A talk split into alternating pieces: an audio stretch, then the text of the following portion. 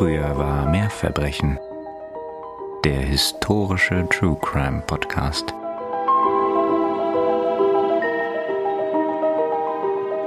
Herzlich willkommen zurück, ihr Lieben, hier bei uns bei Früher war mehr Verbrechen. Eurem historischen True Crime Podcast. Und ihr seid richtig, ihr hört richtig, ihr seid diesmal bei Folge 33 Teil 2 gelandet. Genau. Und hier sind natürlich wie immer Nina.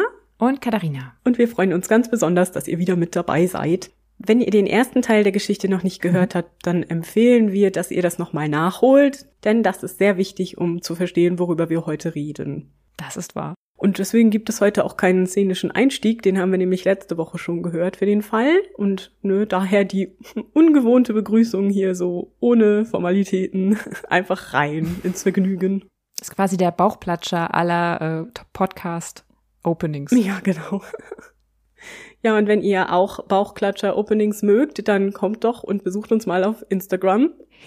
Oder wenn ihr uns kontaktieren möchtet, dann auch gerne da natürlich oder über unsere Mhm. E-Mail-Adresse. Das findet ihr alles in den Show Notes, wenn ihr Genau. gern mit uns Kontakt aufnehmen möchtet. Yes, einfach reinklicken. Genau, und wir bedanken uns natürlich ganz herzlich für all die Nachrichten und all die Interaktionen und die Likes und überhaupt das ganze Zuhören, das ihr Ja. schon macht. Das ist echt super. Vielen, vielen Dank und hilft uns so sehr weiter. Ja. Und vor allem auch für den Support, den ihr uns über unsere Kaffeekasse zukommen lasst. Auch nochmal ein ganz großes Dankeschön an all die lieben Menschen unter euch, die da schon auch an uns gedacht haben. Ja, genau. Vielen herzlichen Dank. Das ist super.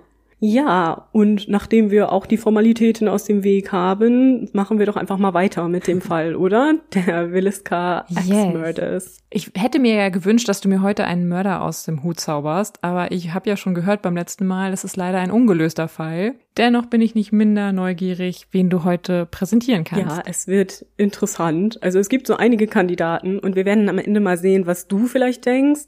Also ich habe ja so ein Gefühl, kann aber auch total falsch sein, weil es gibt so Pro und Contra für alle möglichen Kandidaten. Mhm. Also wir werden mal einfach jetzt mit so einem Köpper ins kühle Nass springen. Ich hoffe übrigens, ihr da draußen leidet nicht allzu sehr unter der Hitze. Naja, wir weinen immer darüber, wenn es kalt ist und wenn es dann warm ist, dann weinen wir über die Hitze. Ja. Es gibt immer was, worüber man Aber reden für kann. euch verzichten wir natürlich zugunsten einer guten Audioqualität auf Ventilatoren und oder Klimaanlagen. Ja, genau. Das tun wir nur für Und euch. sogar auf offene Fenster. Mhm. ja. Ihr könnt uns äh, also euch so vorstellen, wir sitzen hier im eigenen Saft. Mm, schön. In diesem Sinne, genau. Nach dieser appetitlichen Eingangssequenz. Kopfkino. Okay, dann wollen wir uns alle mal abkühlen mit den unschönen Ereignissen 1912 in Williska in Iowa. Und wie gesagt, hört euch sehr gerne nochmal die vorherige Folge an für die ganzen Details der Taten und des Tatorts und so weiter. Das werde ich jetzt alles nicht nochmal wiederholen, das macht ja auch gar keinen Sinn. Einfach da noch einmal reinhören und euch auf den neuesten Stand bringen. So, dann wollen wir jetzt aber mal. Wir hatten ja gerade gehört, wie die Ärzte, also diese ganze Bagage von Ärzten, das Haus untersucht haben und auch die Auffindesituation der Toten und ähnliches und wie diese hunderte schaulustige Menschen durch den Tatort getrampelt waren. Am Abend desselben Tages, also am 10. Juni 1912, trifft dann auch endlich der leitende Gerichtsmediziner des Bezirks ein und das ist der Herr Dr. Linquist. Im Schlepptau hat der Gute noch andere Mitglieder der Coroner's Jury, also seiner Mitarbeiter quasi, um herauszufinden, woran die Toten dann gestorben sind und ob es sich dabei um Fremdeinwirkung handelt. Ich denke nun bei dem Bild, was Ich wollte gerade sagen, ja, ja.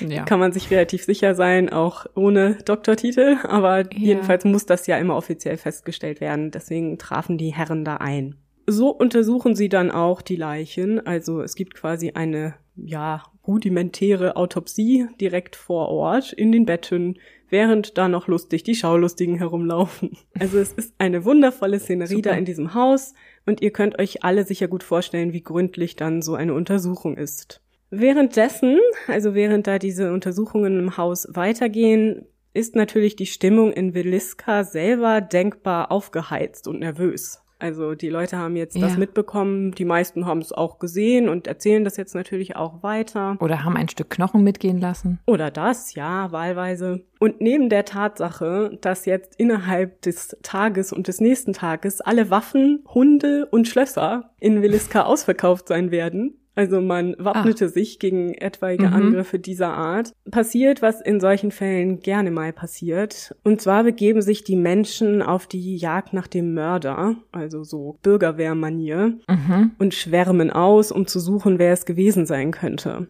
Und auch gerne in diesen Fällen genommen ist der berühmte entflohene Geisteskranke. Das denkt man sich zuerst. Das muss ja jemand sein, der irgendwie ja. psychisch krank ist. Damals hatte man dafür unschöne Ausdrücke. Das müssen wir ja hier gar nicht weiter diskutieren. Das ist jedenfalls erstmal die Annahme der Menschen da in Williska. Und so mobilisieren sie sich und machen sich auf die Suche. Natürlich auch immer gern genommen, suchen sie nach irgendwem, der nicht in die Gegend gehört, den man also nicht kennt. Und man hat so ein bisschen die Idee, dass er sich jetzt da ja blutverschmiert irgendwo in den Straßen herumtreiben müsste und dass man ihn quasi ja, dann einfach so finden klar. kann. Leider ist es wie so oft auch hier der Fall, dass natürlich schwarze Menschen sofort irgendwie verdächtigt und angehalten und angesprochen und kontrolliert werden. Also wieder dieser unschöne Rassismus, der da mhm. sich Bahn bricht. Allerdings bringt diese ganze Suche am Ende nicht viel. Sie finden natürlich nicht den blutverschmierten Täter und sind dann einfach frustriert und ziehen wieder ab. Der Mob versammelt sich dann am Bahnhof, denn um 21 Uhr abends trifft ein Zug ein aus Nebraska, der an Bord Aha. ein paar Spürhunde hat, die nach dem Täter suchen sollen. Man lässt die Hunde an der Axt riechen. Und jetzt ist das nicht sehr vielversprechend, da ja das ganze Dorf diese ja. Axt schon in den Händen hatte und sich damit irgendwie oh Gott. ja, beschäftigt hat. Das heißt, die Hunde sind dann durchs ganze Dorf getingelt und haben quasi an jeder Tür gebellt? So ähnlich. Also sie sind durchs ganze Dorf und es wird beschrieben, dass mehr als 1000 Menschen ihnen gefolgt sind auf dieser Suche. Oh, na, also super. es gab dann so ein Korso. Man ist mit Autos, mit Pferdewagen, zu Fuß, auf Fahrrädern, das ganze Dorf hinter dieser Hundestaffel her. die Hunde führen die Ermittler zum Notaway River wo sich die Spur verliert. Also die Hunde können dann ja. nicht weiter der Spur folgen, wahrscheinlich wegen des Wassers. Das war jetzt nicht so detailliert beschrieben. Das Ganze macht man insgesamt dreimal und jedes Mal folgen die Hunde der Spur okay. dahin. Allerdings, wie gesagt, aufgrund der Tatsache, dass so viele Menschen diese Axt in der Hand hatten, ja. ist das nicht sehr aussagekräftig. Und so werden die Hunde dann auch ohne echte Erkenntnisse wieder zurück nach Nebraska geschickt, also wieder in den Zug verladen. Während all dieser Zeit lagen die Leichen noch immer im Haus vor sich hin. Bitte was? Und es sind auch immer noch Leute da, die den Tatort besuchen. Und wir haben doch auch Sommer, oder? Wenn ich mich nicht irre. Ja, genau. Mhm. Nun war es Gott also, sei Dank ein etwas verregneter, okay. wolkenverhangener Tag, aber ja, es ist trotzdem Sommer. Also frisch waren die Temperaturen mhm. nicht und ja. Im Haus ist die Szene wirklich bizarr. Also wie gesagt, die Einwohner marschieren noch nach wie vor da durch behandeln das Ganze wie so eine Touristenattraktion. Es gibt sogar Pressetermine vor Ort, wo zum Beispiel Verwandte interviewt werden, da im Mordhaus. Es ist wirklich eine unglaubliche Behandlung des Tatorts. Ja, ich kann mir das so nicht vorstellen und ich bin mhm. immer ja. Dass die ganzen Menschen diese Leichen einfach da noch so begutachten konnten, lag auch zum großen Teil daran, dass dieser Gerichtsmediziner Dr. Lindquist die Leichen nicht freigeben wollte für die Sendung zum Leichenschauhaus, bevor ja. die Einwilligung des Staatsanwalts eingegangen war dafür, die Leichen zu bewegen. Der trifft allerdings nur ganz kurz nach den Hunden in Williska ein, also auch gegen 21 Uhr. Aber da ist Dr. Linkvist schon in dieser Menschenmasse den Hunden hinterher. Oh. Und deswegen steht der Staatsanwalt dann erstmal doof da. Aber warum? Ich meine ganz ehrlich, was braucht es einen Coroner, wenn du mit Hunden und einer Hundestaffel einer Spur hinterherjagst, die im Zweifelsfall zu einem Tatverdächtigen führt? Da braucht es den Gerichtsmediziner doch nicht. Hätte der nicht besser bei den Leichen bleiben sollen? Aber gut, jeder wie er Lust hat, nicht? Mhm. Das war mehr so persönliches Interesse, ne? Also da war ja ordentlich was los und ich glaube, der wollte halt auch einfach mal gucken, ne, was jetzt passiert. Aber der hat eine Aufgabe mhm. und zwar sich um die Leichen zu kümmern. Das wäre ja irgendwie nett, wenn er das gemacht hätte. Ja, das machen sie jetzt auch. Jetzt ist mhm. es schon 23 Uhr, mhm. als man damit anfängt, die Leichen aus dem Haus abzutransportieren. Und man hat nicht genug Wagen und so verzögert sich das Ganze. Und erst um zwei Uhr nachts ist die letzte tote Person dann in der Feuerwehrstation von Williska, wo man das oh provisorische Leichenschauhaus eingerichtet hat, angekommen. Am nächsten Tag direkt findet dann in Williska das Inquest statt, ne? also diese Voruntersuchung, von der wir ja. auch immer wieder gerne sprechen. 14 Zeugen werden dabei gehört, darunter die Nachbarin Mary, Ross, der Bruder, Ed Sally, der Mitarbeiter, Dr. Cooper und Dr. Williams, die ursprünglich da diese Untersuchung durchgeführt hatten, und auch noch weitere von Josiah Moores Brüdern. Wer auch zu Wort kommt, sind Blanche und Joseph Stillinger, also der Vater und die Schwester der ermordeten Stillinger Mädchen. Aha. Gerade für Blanche war das eine furchtbare Erfahrung und sie berichtet über schreckliche Schuldgefühle im Zusammenhang mit dem Tod ihrer Geschwister. Denn sie hatte ja die Erlaubnis erteilt in Abwesenheit ihrer Eltern, dass die Mädchen bei den Moors übernachten durften. Und das hat sie wohl auch bis Gott, zu ihrem Tod verfolgt, dieses Schuldgefühl. Ja. Also das muss auch ganz schrecklich gewesen sein für eine 14-Jährige. Natürlich. Ich meine, sie, sie, trifft natürlich überhaupt keine Nein. Schuld, aber ich kann verstehen, dass sie das Zeit ihres Lebens nicht losgelassen hat. Richtig, genau. Ja. ja, dieses ganze Inquest bringt allerdings die Ermittler nicht weiter bei der Tätersuche. Ich meine, natürlich wird darauf erkannt, dass es sich hier um Mord in acht Fällen handelt, aber nun ja, das ist auch nicht weiter überraschend. Und mhm. wer der Täter war, das sollte jetzt die Polizei rausfinden.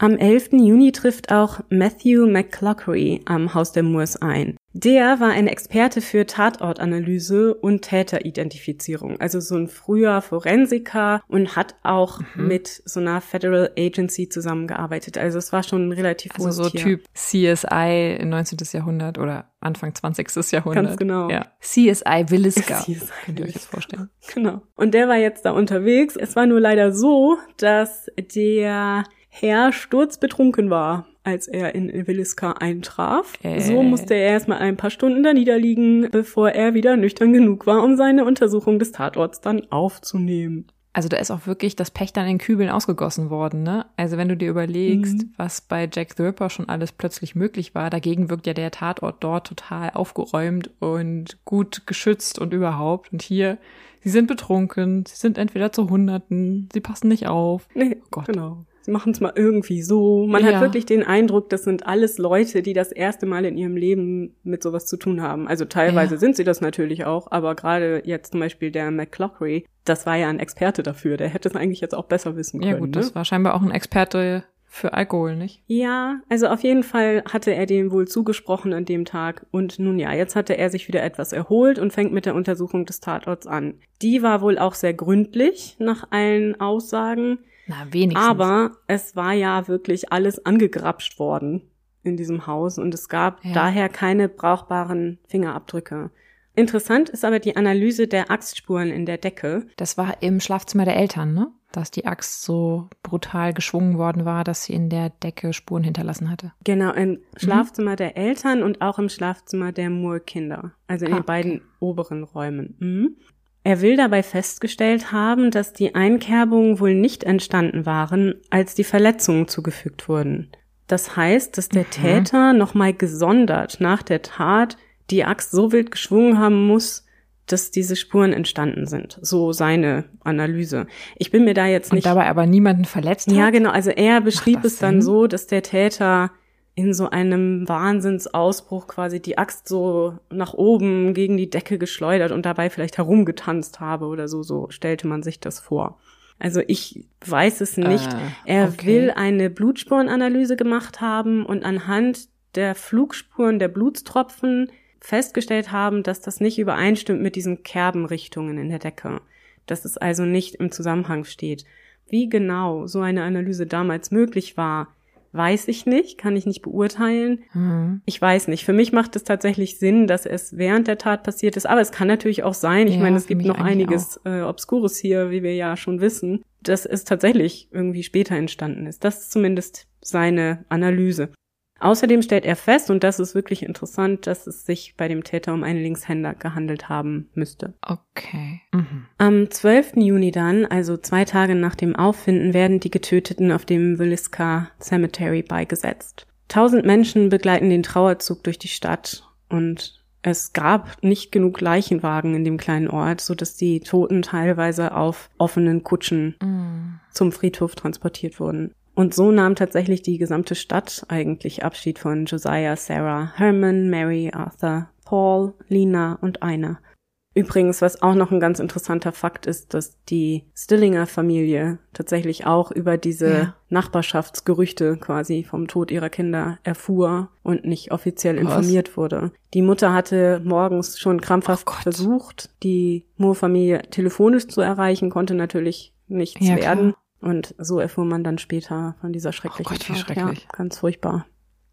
Ja, und wie gesagt, machen sich jetzt die Ermittler auf die Suche nach einem Täter oder zumindest einem Verdächtigen. Und du hattest ja letztes Mal schon gesagt, dass dein Auge so ein bisschen auf den Bruder geht oder auf die Familie. Mhm. Natürlich schaut man sich das auch an, aber es wird relativ schnell klar, dass keiner der Brüder von Josiah irgendeinen Grund gehabt hätte, das zu tun. Und sie haben auch alle ein entsprechendes Alibi. Das heißt, sie kommen als Täter also nicht mehr realistisch in Frage. Wirklich ernste Aufmerksamkeit erregten aus der Familie aber zwei Schwager von Josiah und Sarah. Nämlich einmal Sam Moyer und Roy von Gilder. Moyer war der Ehemann von Josiahs Schwester Anna. Er hatte sie verlassen, äh, daraufhin starb sie, man sagte an gebrochenem Herzen, und Josiah soll wohl selber irgendwann einmal gesagt haben, dass Sam Moyer der einzige Feind ist, den er in der Welt hat. Ach. Nach den Morden verbreitete Josiahs Schwester Minnie, also eine weitere Moore, die These, dass Moyer der Mörder gewesen sei. Vor allem ist das interessant, weil sie diese Geschichte mit dem im Schrank versteckten beziehungsweise auf dem Dachboden versteckten Täter so in die Presse bringt. Also sie erzählt das Aha. den Reportern und das wird ja bis heute so perpetuiert. Darüber hatten wir ja letztes Mal auch schon gesprochen, dass dann noch so Zigarettenkippen gefunden worden sein sollen und ähnliches. Und es gab wohl auch eine Hutschachtel, die so eingedrückt war. Das ja. mit den Zigarettenkippen stimmt aber zum Beispiel gar nicht. Und diese Hutbox befand sich auf anderen Pappboxen. Das heißt, hätte also jemand darauf gesessen und sie dabei eingedrückt, hätte er auch die anderen Boxen eindrücken müssen. Also wahrscheinlich war die Hutbox einfach vorher schon beschädigt. Ja, natürlich. Klar. Und wie gesagt, es ist ja eher unwahrscheinlich, dass sich da wirklich jemand stundenlang irgendwie mhm. versteckt hat, dann da rausgekommen ist und dann die Familie Richtig, niedermetzelt. Ja. Aber das war auf also, jeden Fall zu der Zeit eine sehr wild diskutierte Theorie, eben befeuert durch Minnie Moore. Sam Moyer konnte aber als Täter ausgeschlossen werden, da er nachweislich in Nebraska war zur Tatzeit. Der zweite Schwager, Roy von Gilder, war der Mann von Sarahs Schwester Mary ähnliche Geschichte tatsächlich. Er hat auch seine Frau verlassen, soll auch gewalttätig ihr gegenüber gewesen sein. Aha. Und Minnie, nicht faul, äußert sich auch zu ihm. Ach, schön. Und befeuert diesen Verdacht. Er soll auch in Williska gesehen worden sein am 8. Juni, also kurz vor der Tat. Dafür soll es angeblich Zeugen geben. Es war aber tatsächlich so, dass diese Gerüchte und diese angeblichen Zeugen nur von Zeitungsreportern erfunden worden waren, um diese Geschichte besser verkaufen zu können. Na super. Das ist überhaupt nicht sachdienlich, ehrlich gesagt. Nee, gar nicht. Aber das war eben eine super spannende Geschichte. Alle wollten darüber lesen. Ja, und das so ein bisschen auszuschmücken, das kennen ja. wir ja schon aus der Zeit. Ne? Das ist halt wieder so eine mhm. typische Geschichte. Natürlich ist es auch hier so, wenn wir von den Quellen reden, das ist wieder sie sind sich wieder noch nicht mal bei den Namen einig, ne, die Daten und so weiter, also die damaligen Zeitungsberichte. Das kennen wir ja mhm. alles schon, das überrascht uns nicht mehr.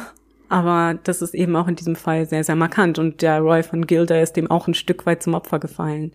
Man konnte Roy aber schließlich in Illinois ausfindig machen und auch er war nachweislich nicht in Williska zum Tatzeitpunkt da zeigt sich aber schon so ein bisschen, was ich eben gerade schon ansprach, dass so wirklich jeder so seine fünf Minuten Ruhm aus dieser Geschichte irgendwie mhm. schlagen wollte. Ne? Jeder ja. hatte irgendwas gesehen, gehört, hatte eine Theorie und hat das auch sehr gerne mit der Presse geteilt. Vor allem Minnie, ne, fällt hier auf, was ja auch gerade deswegen spannend ist, weil ihre Geschichte noch bis heute so einen Einfluss hat. Ja. Und das ist ehrlich gesagt, macht mich sowas so ärgerlich, mhm. weil ich halt denke, man hätte vielleicht doch eine Chance gehabt, den wirklichen Täter zu finden, wenn nicht jemand das so ausgenutzt hätte, um sich selber ins Rampenlicht zu spielen. Ja. Und dann denke ich immer, ist es das am Ende wert gewesen, dass du vielleicht dadurch verhindert hast, dass der wahre Täter gefunden wird, weil Leute halt durch deine Nebelkerzen abgelenkt waren. Also finde ich ganz schwierig. Ja, finde ich auch. Und das ist auch so ein bisschen pietätlos, ne? Ja. Also gerade ja. wenn es sich um deinen Bruder und seine Familie handelt, finde ich da so ein Pressehype draus zu machen, jetzt echt nicht so schön, aber gut. Mhm. Es trauert auch jeder anders und man kann ja auch natürlich keinen Vorwurf machen, schon gar nicht irgendwie über 100 Jahre später, aber ich finde es trotzdem schwierig, ja. Ein weiterer Verdächtiger wird auch schnell gefunden und zwar in Williska direkt. Der Verdacht fällt auf Frank Jones und den hatte ich letztes Mal schon erwähnt. Das ist Ja. nämlich ein lokaler Politiker oder gar nicht mal so lokaler Politiker. Er hat es sogar bis zum Senator von Iowa geschafft. Okay. Aber jedenfalls kam Jones aus Williska, lebte dort auch und war da Ladenbesitzer. Und zwar besaß Jones ebenfalls einen Laden für Landmaschinen und Landarbeitsbedarf, genauso wie Josiah. Und ursprünglich Okay. hatte Josiah für Jones gearbeitet. Dann hatte es allerdings ein Zerwürfnis gegeben wegen der Bezahlung, da Jones wohl so ein bisschen knausrig war und den Josiah wohl nicht Aha. so richtig bezahlen wollte. Und dann hat der Josiah gekündigt und seinen eigenen Laden aufgemacht. Jetzt war es unglücklicherweise für Jones so, dass der Laden von Josiah augenblicklich besser lief als sein eigener. Und deswegen hatten die beiden schon seit geraumer Zeit so eine kleine Fehde. Also es wurde auch beschrieben, dass der. Jones zum Beispiel demonstrativ die Straßenseite wechselte, wenn die Moore-Familie ihm begegnete. Das ist ja charmant. Ja, wirklich. Aufgrund seines Status als Politiker war das natürlich so ein bisschen auch wieder gefundenes Fressen für die Presse, ne? Ja. Und für alle Beteiligten, ne? dass so ein bisschen so eine politische Intrige vielleicht dahinter steckt. Es gab in diesem Zusammenhang auch noch das Gerücht, dass Josiah vielleicht eine Affäre mit Joneses Schwiegertochter Donna Jones gehabt habe. Das wird jetzt oft so dargestellt, als sei das gesichert. Ich bin mir da nicht so sicher, inwieweit das gesichert ist, denn also es war ja wahrscheinlich keiner dabei, aber diese Affäre wird zumindest immer so konstatiert. Es war wohl so, dass Mrs. Jones, also Donna, naja, sagen wir mal, öfter Bekanntschaften mit Herren hatte, die nicht Ja. ihr Ehemann waren. Sie war wohl ein sehr lebenslustiger Mensch und sehr aufgeschlossen und ihr Ehemann war wohl eher der verschlossene Typ, an den man nicht so rankam und der nicht so viel Lebensfreude hatte und so hat sie wohl sich des öfteren Mal auch mit anderen Herren hm, vergnügt. Und man dachte jetzt, dass unter Umständen diese Affäre das fast so ein bisschen zum Überlaufen gebracht haben Ja. könnte. Ne? Also, dass der Jones Josiah vorher schon nicht mochte und man diesen Streit hatte wegen des Ladens und jetzt macht er sich auch noch da an seine Schwiegertochter ran, setzt seinem Sohn Hörner auf und jetzt ähm, geht das Ganze so ein bisschen in so eine Hm. Racherichtung, ne? Ja, ist zumindest denkbar, würde natürlich für mich persönlich nicht ausreichen als Mordmotiv, aber man steckt da nicht drin und es gibt Leute, die sind schon für deutlich weniger Verbrechen oder Vergehen oder Anschuldigungen zum Mordopfer geworden. Das hat ja Mhm. oft nicht unbedingt einen kausalen Zusammenhang. Ähm, ja, okay, und man kennt natürlich ähm, Herrn Jones nicht. Ich weiß nicht, was für ein Temperament er hatte und was für ein ja, Hasspotenzial. Nee, genau.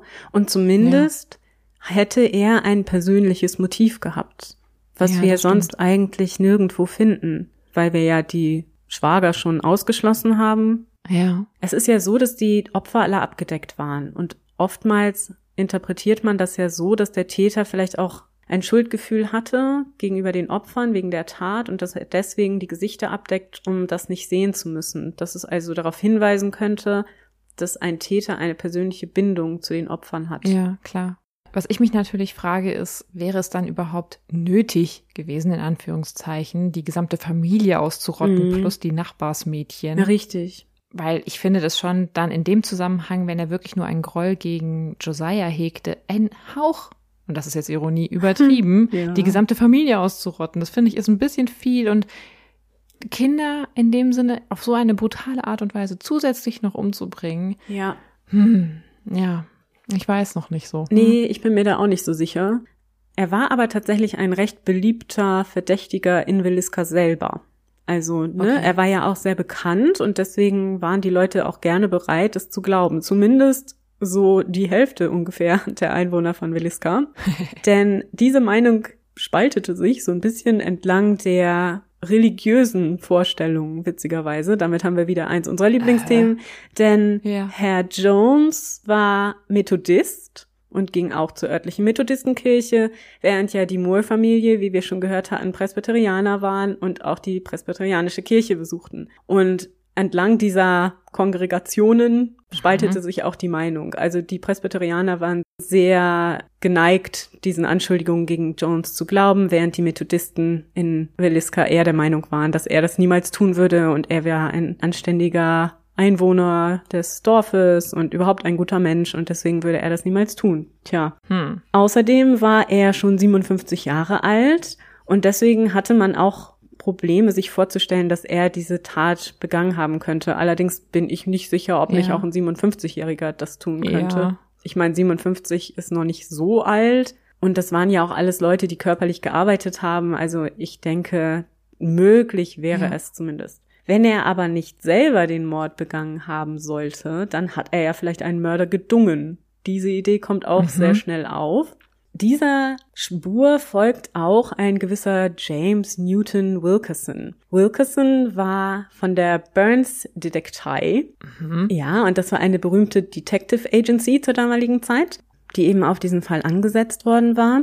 Und er verkündete 1916, dass ein gewisser William, genannt Blackie, Mansfield der Mörder gewesen sei.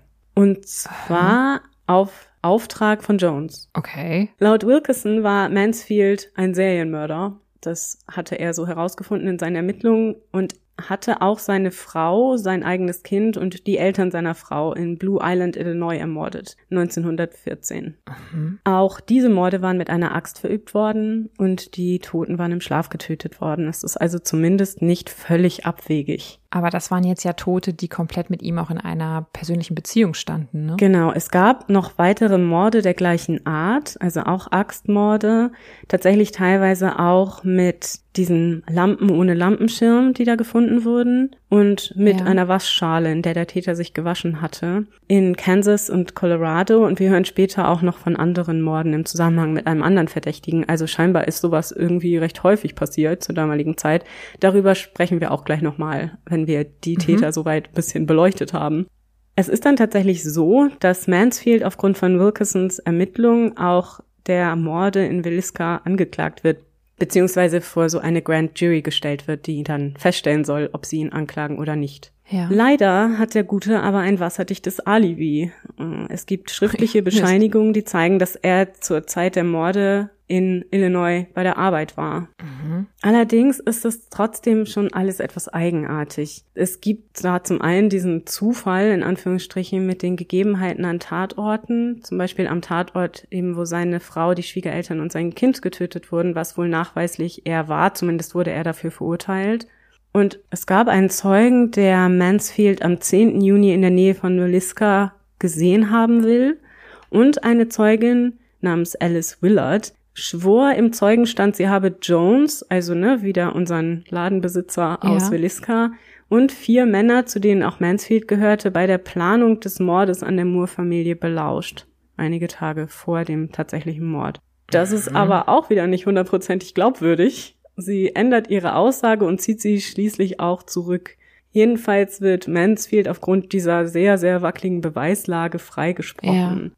James Wilkerson aber glaubte noch bis zu seinem eigenen Ende an die Schuld von Mansfield. Er war davon überzeugt, dass das der Täter von Williska war. Okay. Er war sicher, dass es Jones politischer Einfluss gewesen war, der dafür gesorgt hatte, dass Mansfield freigesprochen worden war und dass die Zeugen auch ihre Aussagen zurückgezogen hatten. Also dass da eine Bedrohungslage hervorgerufen worden war für die Zeugen. Ja, aber ich finde von der heutigen Perspektive aus, wo wir ja doch einiges mehr über Serientäter und Täterinnen Mhm. wissen, ist ein bisschen fragwürdig, dass jemand, der wirklich ansonsten nur, in Anführungszeichen, mit ihm eigene Verwandte umgebracht hat, nun plötzlich zu einem Täter wird, der anonym auf, für Geld als Beauftragter Morde begeht. Ja. Also ich weiß nicht. Ja, und das werden wir nochmal hören. Also das scheint auch sowas zu sein, dass man damals durchaus Ja. nicht für unwahrscheinlich hielt. Aber ich würde dir da vollkommen recht geben. Also das ist ja ein Unterschied. Genau, eben. Übrigens war es auch so, dass auch Ross Moore, also der Bruder von Josiah, und Joseph Stillinger, also der Vater von Lina und Einer, Ja. von dieser Version, also dass Jones den Mansfield beauftragt hatte, die Familie zu töten, überzeugt waren bis zu ihrem eigenen Ende. Also Ach, für die Familien war Mansfield Der Täter. Genau, ja. Und Jones der Drahtzieher Aha. des Ganzen. Aber die lebten doch dann noch eine ganze Weile in der gegenseitigen Nachbarschaft. So also ist es. sprich die Stillingers und Herr Jones, das war dann ja nicht sehr nett wahrscheinlich. Nee, das war überhaupt nicht angenehm. Und die Karriere von Jones war durch dieses Vorkommnis auch ruiniert. Also er konnte nie wieder Oh. Fuß fassen und seine politische Karriere endete mit den Morden. Und tatsächlich waren auch bis zu seinem Tod viele Einwohner von seiner Schuld überzeugt. Krass. Das ist tatsächlich noch bis heute Thema in Williska, dass Aha. viele der Menschen dort noch heute Jones für den Täter halten. Ich weiß auch nicht, ob ich 100% davon überzeugt wäre, dass er es nicht war oder zumindest was damit Ja. zu tun hat. Denn zumindest könnte man hier ja ein Motiv konstatieren, ja. Während das bei anderen halt nicht möglich ist. Und oftmals suchen wir Menschen, glaube ich, nach einer Erklärung, die für uns Sinn macht. Ich denke, da tappt man vielleicht in die Falle, ne? Dass man dann Mhm. jemanden sieht, der ja einen Grund gehabt haben könnte, so unwahrscheinlich dieser Grund auch ist. Ja. Aber zumindest macht es dann irgendwie Sinn in der Gesamtbetrachtung. Ja. Ja, also sagen wir so, ob das Herr Jones vielleicht seine Hände damit im Spiel hatte, okay, das könnte ich unterstützen im Zweifelsfall oder könnte ich mir vorstellen. Dass aber Herr Mansfield hier wirklich dann in dem Sinne der angeheuerte Mörder ist, da bin ich sehr skeptisch. Ich auch. Ja. Ja, aber wie gesagt, große Teile der Bevölkerung in Williska halten ihn für schuldig und Jones für schuldig und die Agency ermittelt, bis sie ihn dann eben vor diese Grand Jury stellen. Wir machen das Ganze jetzt nicht chronologisch, denn sonst wären wir am Ende alle völlig verwirrt. Deswegen mache ich jetzt einen Verdächtigen nach dem anderen. Wir schauen uns das lieber so an, weil ansonsten, ihr merkt schon, es sind einige, die hier ins Spiel gekommen sind und ihr könnt euch Ja. vorstellen, dass sich das alles zeitlich sehr überschneidet. Wir gehen also wieder zeitlich zurück bis circa Ende Juni des Jahres 1912, also kurz nach den Morden, als ein weiterer Verdächtiger auffällig wird. Und zwar handelt es sich dabei um den Reverend Lynn George Jacqueline Kelly. Ja. Das ist immer sehr vertrauenserweckend, wenn der Reverend sich verdächtig macht. Ja, oder? Na, der Typ ist auf Mhm. jeden Fall auch ein ganz merkwürdiger Vogel. Kelly war Methodisten Wanderprediger. Er war 1904, so einer. ja genau. Er war 1904 mit seiner Frau aus England nach Amerika emigriert und predigte seitdem in North Dakota, Minnesota, Kansas und lebte mit seiner Frau in Macedonia in Iowa. Am 8. Juni war Kelly in Williska angekommen und übernachtete da bei einer Gastfamilie, um da eben in der Methodistenkirche zu predigen in den kommenden Tagen. Das war so der Plan. Die Gastfamilie mochte ihn aber nicht länger als eine Nacht beherbergen, weil er durch sein merkwürdiges Verhalten auffiel. Jetzt ist es gerne so in diesen Fällen, dass merkwürdig nicht klarer definiert wird, aber er soll sich der Familie gegenüber wohl sehr unhöflich und eben eigenartig verhalten haben. So zieht er auch am nächsten Tag schon wieder da aus und wird dann bei dem Reverend von Williska Ewing untergebracht. Gemeinsam mit dem besucht er am Abend des 9. die Aufführung der Kinder in dieser presbyterianischen Aha, ja. Kirche beim Kindertag. Die Nacht verbrachte er ja, wie gesagt, in Ewings Haus. Nun war es aber so, dass Ewing an Asthma litt und deswegen schlief er mit seiner Familie draußen im Garten in einem Zelt, damit er da besser Luft bekam. Das war so die Idee Oh, des okay. Ganzen.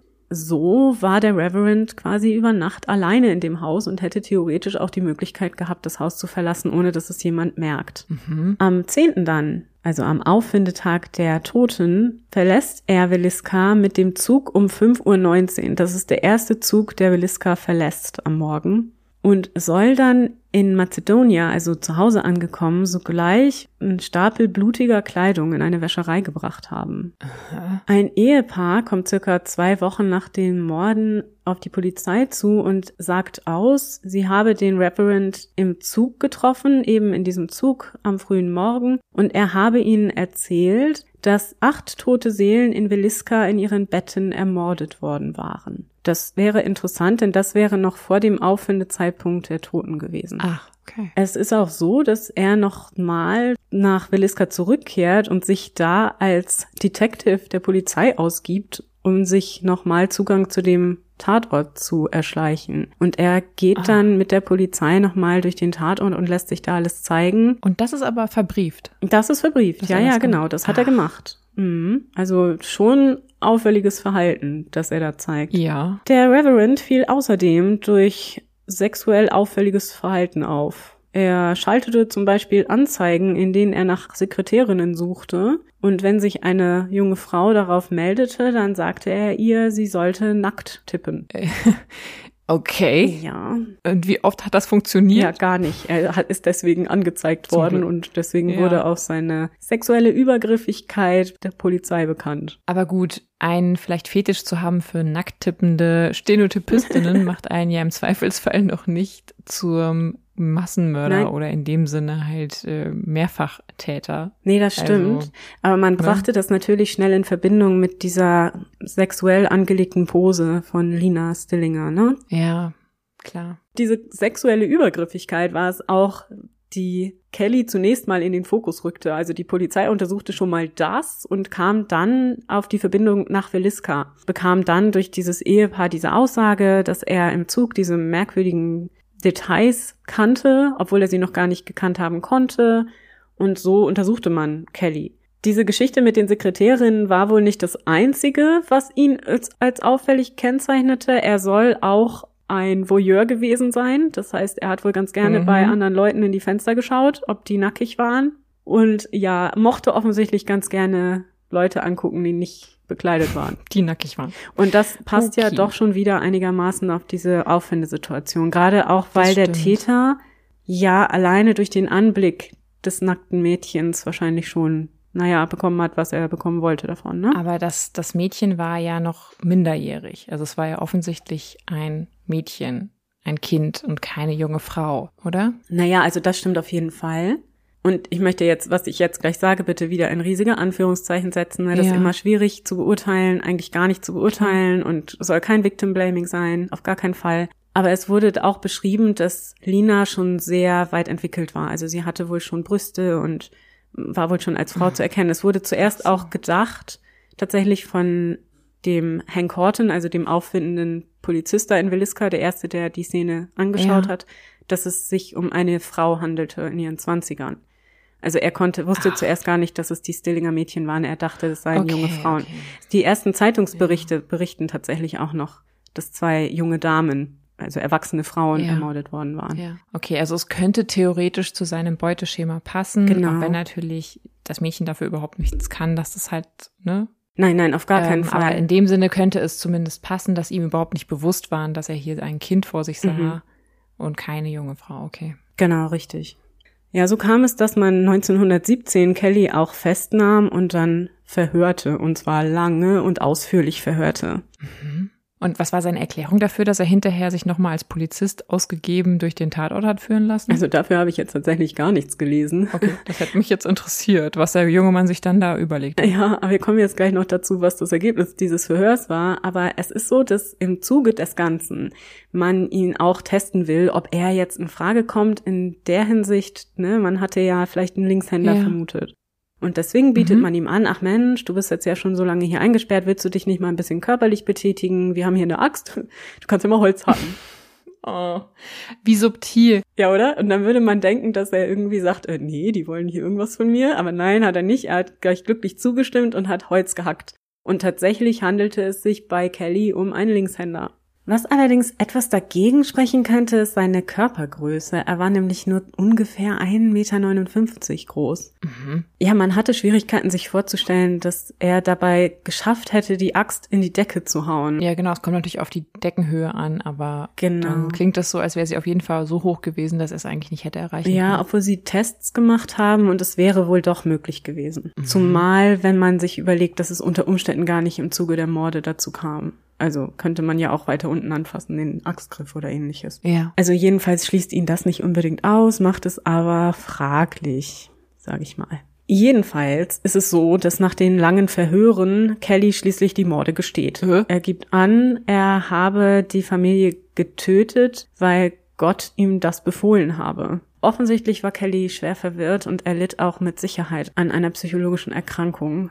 Am 26.09.1917 schließlich wurde Kelly für den Mord an Lina Stillinger allerdings nur vor die Grand Jury geführt. Man empfand, dass es dafür die meisten Beweise gab, dass er mit dem Mord was zu tun hatte, weil es eben diese sexualisierte Komponente bei der Tat gab. Aber das heißt, obwohl er die Morde an allen Mhm. acht gestanden hat, war man sich dennoch so unsicher, was das Ja. betraf, dass man ihn nur für einen Mord angeklagt hat. Also das stinkt für mich schon so ein bisschen, ehrlich gesagt. Ja, ich weiß. Es ist dann auch so, dass das Ganze nicht so verläuft, wie sich die Polizei das gewünscht hatte. Das Ehepaar ne, Ja. mit diesem initialen Bericht da über diese Zugfahrt und dass er das erzählt hatte, Ja. zieht seine Aussage zurück. Scheinbar ist man sich nicht mehr so ganz sicher, wann das war und Was ob das die Uhrzeit stimmt und betrifft, so, ja. mhm. Und auch Kelly zieht seine Aussage zurück und sagt jetzt, er sei unschuldig. Aber da denke ich mir immer, weißt du, Leute, das muss denen doch klar sein, wenn sie so eine Aussage tätigen, Mhm. dass es sein kann, dass aufgrund dessen jemand verurteilt wird oder jemand in den Fokus der Ermittlungen gerät. Überleg dir halt einfach dreimal, was du sagst, der Polizei gegenüber.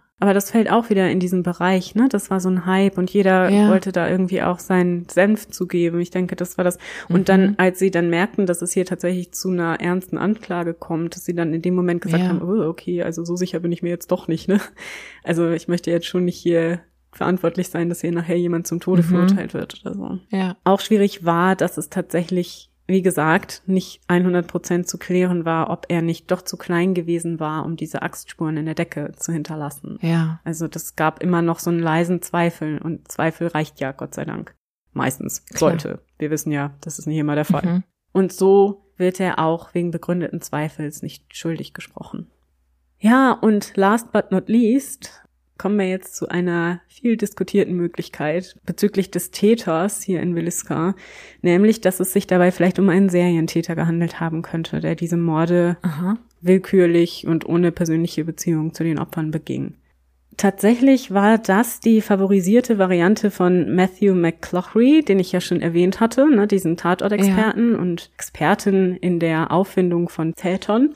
Schon 1913, also relativ kurz nach den Morden, wies McCloughery darauf hin, dass zwischen September 1911 und Dezember 1912 22 Menschen auf ähnliche Weise wie in Williska ermordet worden waren. Aha. Später kamen durch Untersuchungen von Beth Klingensmith noch circa fünf weitere Verbrechen dazu. Also insgesamt sind es schon einige, die unter Aha. Umständen miteinander in Verbindung stehen. Und was waren die verbindenden Elemente? Ja, also bei der ersten Tat im September 1911 war eine sechsköpfige Familie in Colorado Springs, Colorado, ermordet worden.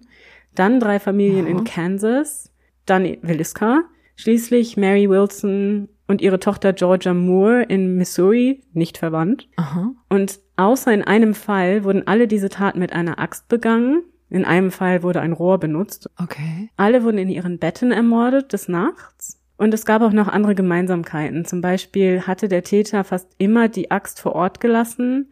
Teilweise waren die Gesichter bedeckt. Teilweise gab es Waschschüsseln mit blutigem Wasser darin. Und in zwei Fällen gab es auch so eine Lampe oder beziehungsweise Lampen ohne diesen Glasschornstein, wie wir es auch in Williska gesehen haben. Hm. McCloughery verdächtigte den Ehemann von Georgia Moore, also des letzten Opfers, von dem wir gerade gehört hatten, nämlich Henry Lee Moore. Und wie gesagt, diese Moores sind nicht mit unseren Moores verwandt.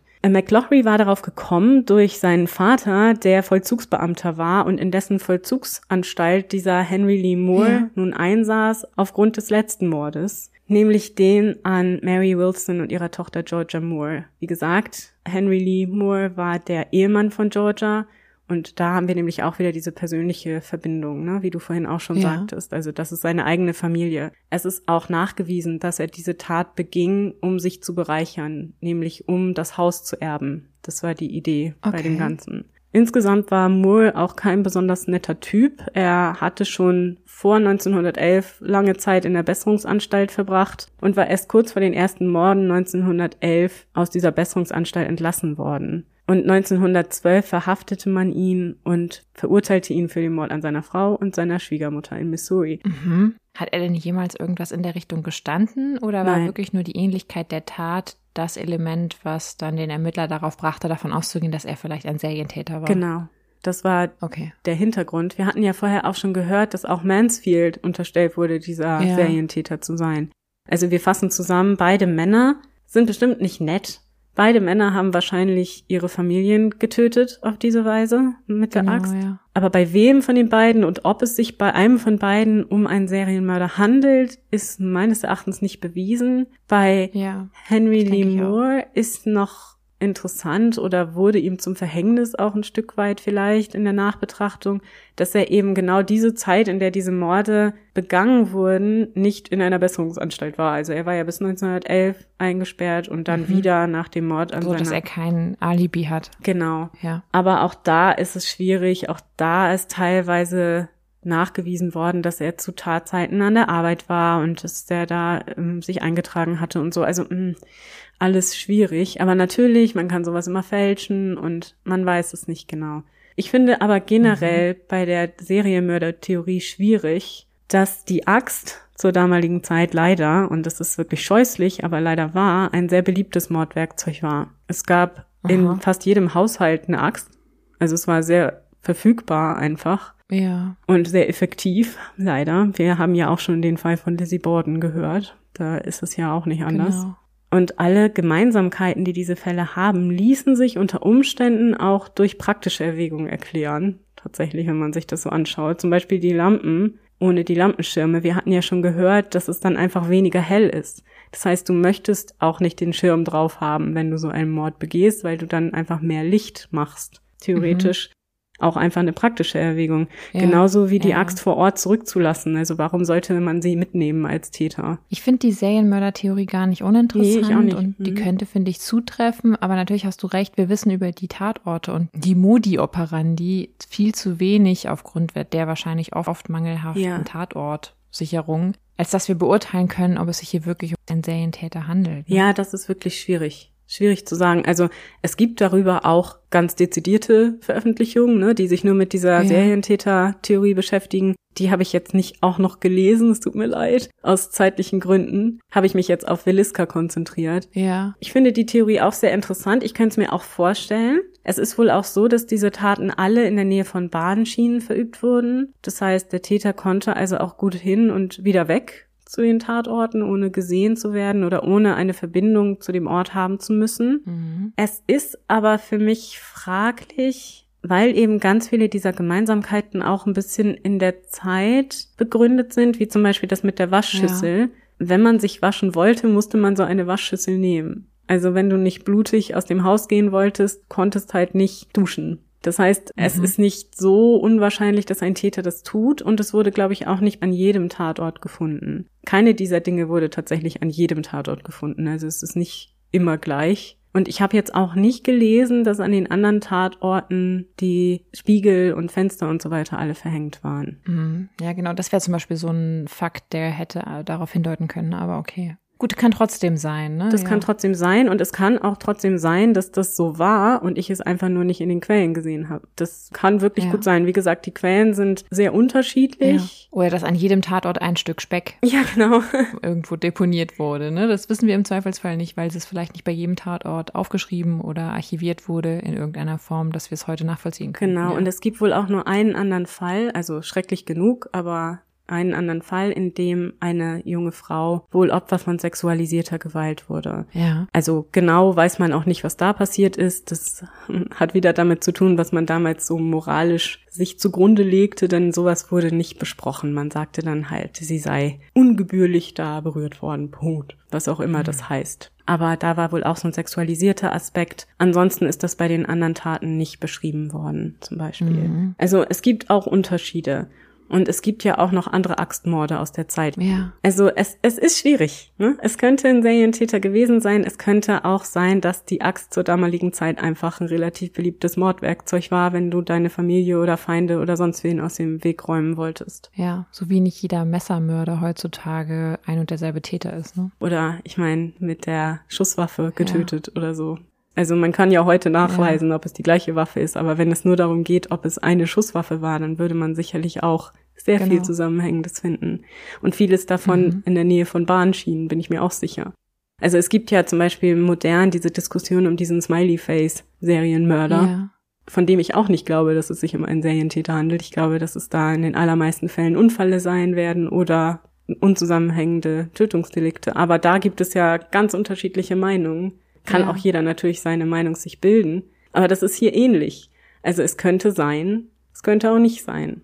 Ein Beweis, mhm. finde ich, haben wir nicht gesehen. Nee, das stimmt. Es gab dann im Laufe der Zeit noch andere Verdächtige, zum Beispiel einen Obdachlosen oder einen Handelsreisenden, der da in Williska gewesen sein soll. Aber am Ende des Tages werden wir die Morde nicht mehr aufklären können, fürchte ich. Ich meine, wie gesagt, so ein Mysterium ist auch was Schönes. Also für alle unter euch, die jetzt gestöhnt ja. haben, weil dieser Mord mal wieder nicht aufgeklärt ist, wir versprechen euch, es wird auch wieder bei uns aufgeklärte Morde geben. Ja, unbedingt. Ganz klar. Und Verbrechen. Ja, es ist ja auch für einen selber so ein Stück weit frustrierend, wenn man ja. das nicht abschließen kann. Aber ich denke, wie wir ja auch schon in dem Hazel Drew-Fall gesagt haben, es ist auch etwas, das einen vielleicht länger beschäftigt. Und mhm. das könnte auch ja. der Grund sein, warum diese Tat bis heute so einen gewaltigen Einfluss hat auf den kleinen Ort Williska. Wenn man davon einen Eindruck bekommen möchte, kann ich wirklich jedem nur ans Herz legen, die Dokumentation Williska Living with a Mystery. Die ist leider hinter einer Paywall, aber man kann die sich so für 1,70 Euro ausleihen. Könnt ihr ja mal schauen, ob ihr das machen möchtet. Die ist echt ganz gut gemacht. Und in dieser Dokumentation wird halt dieses Dorf aufgesucht und diese Morde quasi vor Ort mit den Einwohnern besprochen und welche ja. Auswirkungen das auf sie und ihr Leben hatte. Und das ist wirklich interessant. Es gibt noch viele Zeitzeugen, die darin interviewt werden, zum Beispiel Menschen, die in Williska aufgewachsen sind, denn das ist ja noch gar nicht so lange her, jetzt mal so im Vergleich mit unseren anderen Taten, die wir hier besprechen. Das heißt, alte Menschen haben das noch als Kinder miterlebt, oft, die jetzt in dieser Doku interviewt ja. wurden.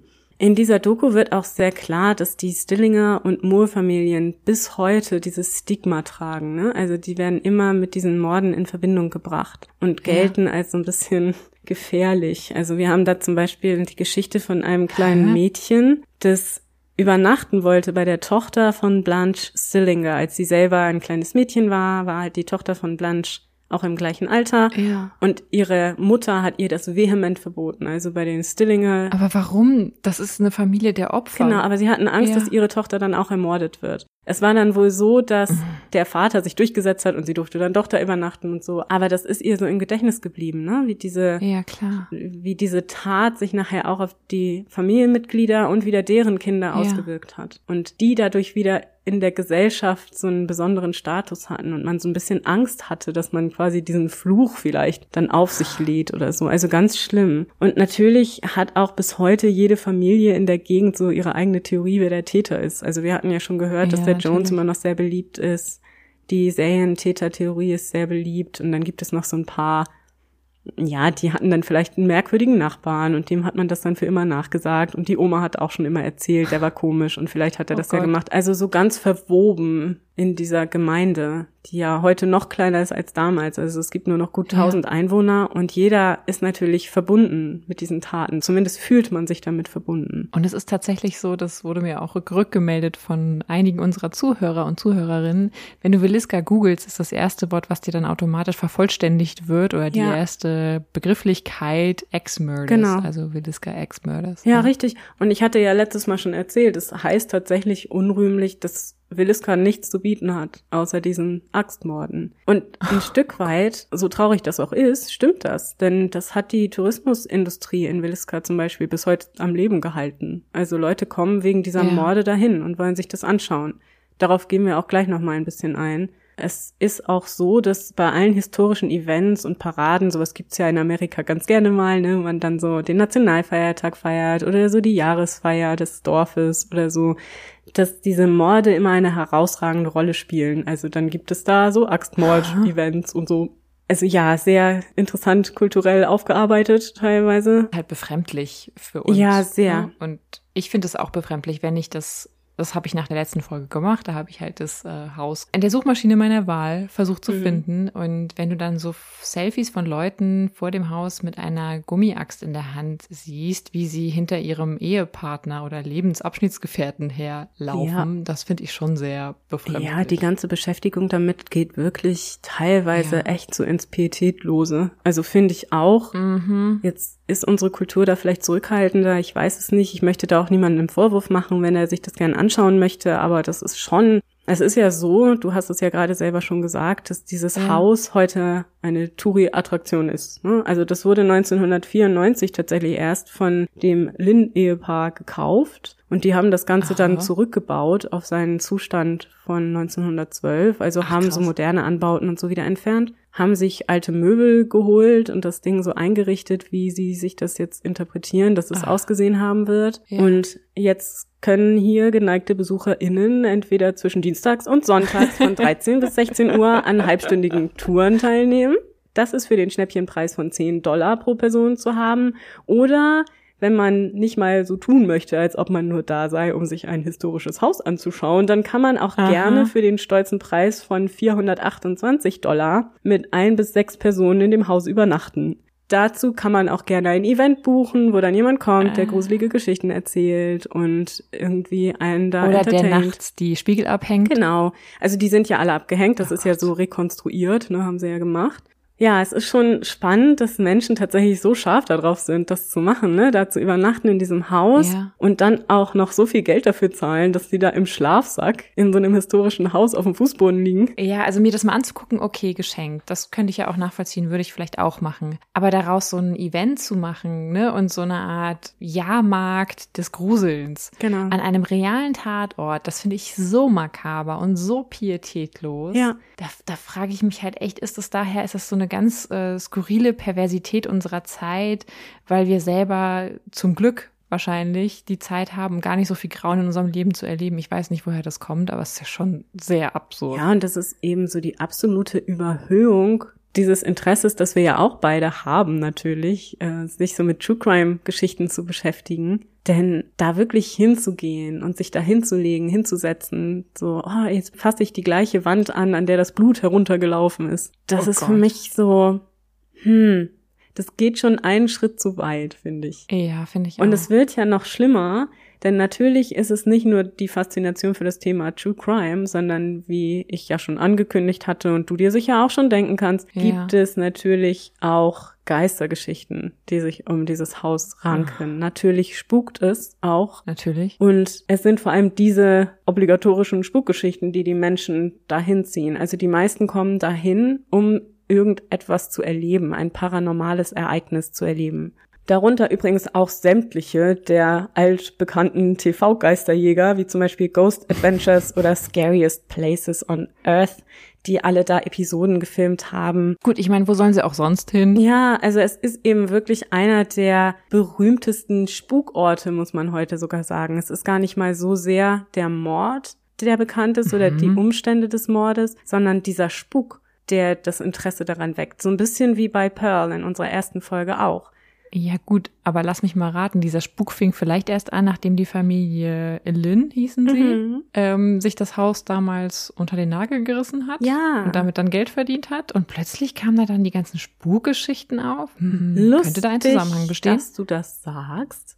Denn tatsächlich ist dieser Spuk erst bekannt, seit 1999 eine Geisterjägergruppe in dem Haus Ha, Phänomene siehste. festgestellt haben will. Ja, hm, Phänomene an meinem Popo. Ja, genau. Also wir möchten hier niemanden beleidigen oder so. Ihr könnt natürlich ne, glauben, was ihr möchtet und das ist voll okay, absolut. Wir haben ja auch nicht die Weisheit mit Löffeln gefressen, aber wir sind beide Skeptikerinnen und glauben jetzt nicht unbedingt an solche Ja. Phänomene. Wie gesagt, ist jedem selbst überlassen. Aber ich finde, hier ist es wieder so eine Grenze, die überschritten wird und wo man dann Ja. die reale Tat, die Du, es dahinter gibt ein paar steckt. Geschichten, genau, ich finde, es gibt ein paar Geschichten, wo man sagen könnte, okay, da könnte ich mir vorstellen, dass es wirklich etwas gibt und was, wer sind wir zu beurteilen, was alles zwischen Ja. Himmel und Erde existiert. Aber in dem Fall würde ich mal sagen, es ist sehr wahrscheinlich, dass hier ein monetärer Wunsch Vater des Gedanken Ja, man muss einfach mal fragen, Vater des Gedanken war. Wer profitiert davon, ne? Ohne jetzt jemandem was unterstellen zu wollen. Jedenfalls, wenn ihr mal Williska Ex-Murders googelt, was du ja schon getan hast, dann ist das Internet wirklich Ja. voll von diesen Geistergeschichten. Gruseltours, Spukfotos, EVPs, also dieses Electronic Voice Phänomena, Ja. wo man da Geisterstimmen aufgezeichnet haben will. Das ganze Repertoire der Geisterjäger-Gemeinde wird da aufgefahren. Ne? Man hört Schritte, Stimmen, schattenhafte Gestalten werden gesehen, Dinge bewegen sich wie von Geisterhand angeblich. Und natürlich spürt man auch die Geister und das Böse, was da ist, durch diese Tat, dass da jetzt in dieses Haus Mhm. eingezogen ist.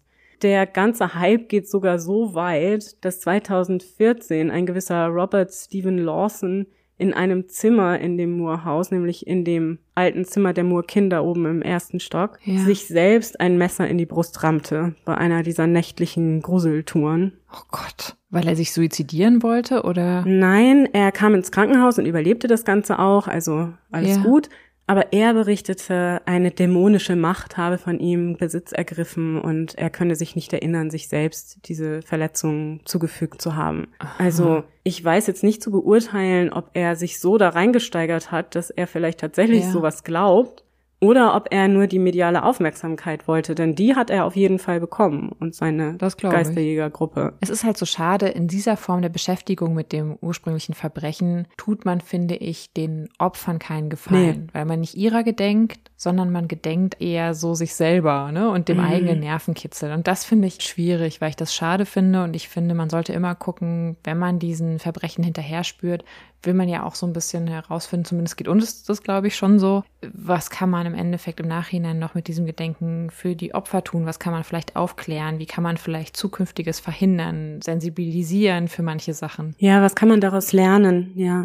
Genau. Und ich finde es schade, weil durch diese, diese Eventisierung eines Verbrechens, finde ich, schießt man immer so komplett am Ziel vorbei. Finde ich auch. Und in diesem Fall ist das, was wir daraus lernen können, gerade diese ja. Nachentwicklung, also das, was daraus wurde. Mhm. Und wie heute ein ganzes Dorf davon lebt, dass da Menschen zu Tode ja. gekommen sind und das zu einer Touristenattraktion wird. Ich denke, es hat auch was ja. damit zu tun mit diesem Gruselphänomen, dass man selber dadurch nochmal Teil des Ganzen werden kann. Es ist so eine unmittelbare Erfahrung. Du kannst spüren, was die gespürt haben und so. Also vermeintlich ja. natürlich. Genau, aber natürlich ohne den wirklichen genau. Nervenkitzel im Sinne, weil du begibst dich ja in keine Gefahr. Und das ist, finde ich, der wichtige Unterschied. Die waren halt wirklich in Gefahr und die sind wirklich zu Tode gekommen. Und das nur des Nervenkitzels wegen zu machen, finde ich dann doch irgendwie moralisch fragwürdig. Finde ich auch, absolut. Aber diese Morde sind so ein großes Thema in der Gegend und tatsächlich ja, ja bekannt in ganz Amerika. Vor allem für diese Gruselphänomene. Ja dass es wirklich interessant ist, wieso ausgerechnet dieses Verbrechen mhm. sich so gehalten hat und so verbreitet wurde. Also ich meine, natürlich ist es ein ja. außerordentlich scheußliches, schreckliches Verbrechen, aber es gibt ja noch andere schreckliche Verbrechen, die nicht aufgeklärt wurden.